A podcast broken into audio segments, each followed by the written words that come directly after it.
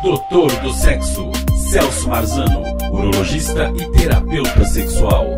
Ciúme doentio. O que fazer?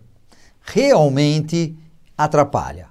Atrapalha você, atrapalha a sua parceria, o seu dia a dia, há sofrimento, há perdas, porque muitas pessoas se separam, se afastam por um ciúme. Por que, que a gente fala ciúme doentio?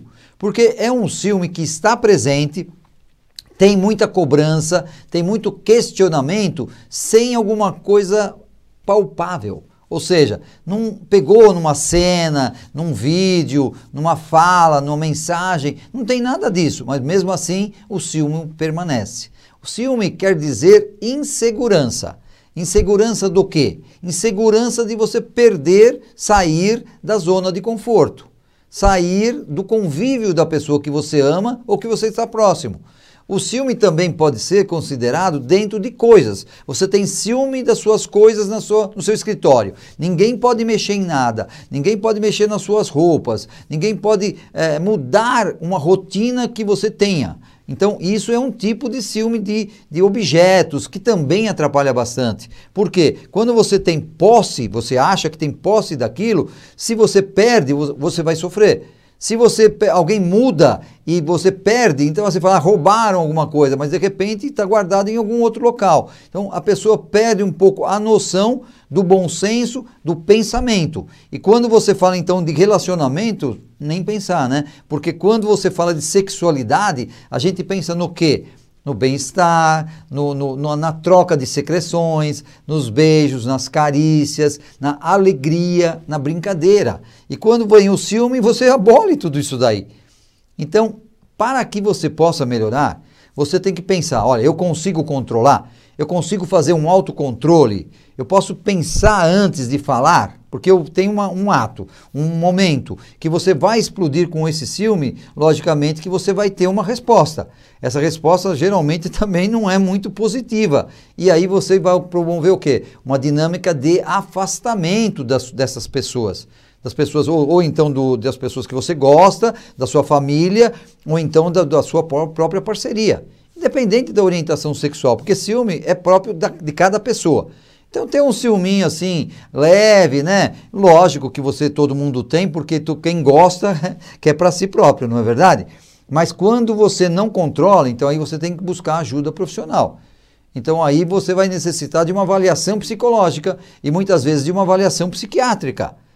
Para você tomar medicamentos para controlar essas emoções para controlar o seu psiquismo no sentido de relacionamento. E aí eu estou falando por que eu, como urologista, sexólogo, há 44 anos eu estou abordando esse assunto, porque ele tem muito a ver com as disfunções sexuais. A pessoa que tem aquele ciúme muito violento, ela não consegue nem relaxar e colocar assim à vista a sua resposta sexual, a sua excitação, o seu desejo. E logicamente que isso vai atrapalhar o outro, né? Ou outra, porque a pessoa fica chateada, fica com raiva, se afasta, não quer nem saber de sexo e, e logicamente que isso vai atrapalhando. Então, você que tem que parar e pensar. Então, a minha lição de casa para você é o seguinte: pense, eu tenho um ciúme dentro da normalidade, do que é comum? Será que eu não estou exagerando? Será que eu não estou forçando a barra e estou me afastando ou fazendo com que as pessoas que eu amo ou quero estão se afastando de mim? Então, essa é a reflexão que você deve fazer. Porque assim você vai falar assim: bom, eu vou buscar ajuda profissional.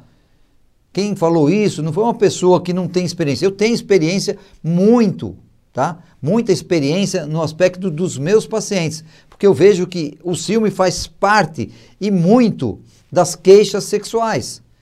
Então, quando você vai falar, ah, tem um problema de desejo, tem um problema de ereção ou de orgasmo, e depois com a conversa com as terapias, é que você vai sabendo detalhe, detalhe das vida, da, da vida das pessoas, detalhe do que acontece entre os dois.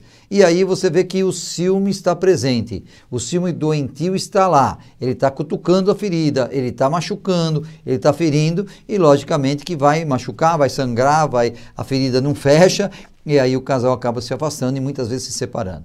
Então, essa fica a dica para você, a minha liçãozinha de casa, para você ser mais feliz e ter um relacionamento melhor.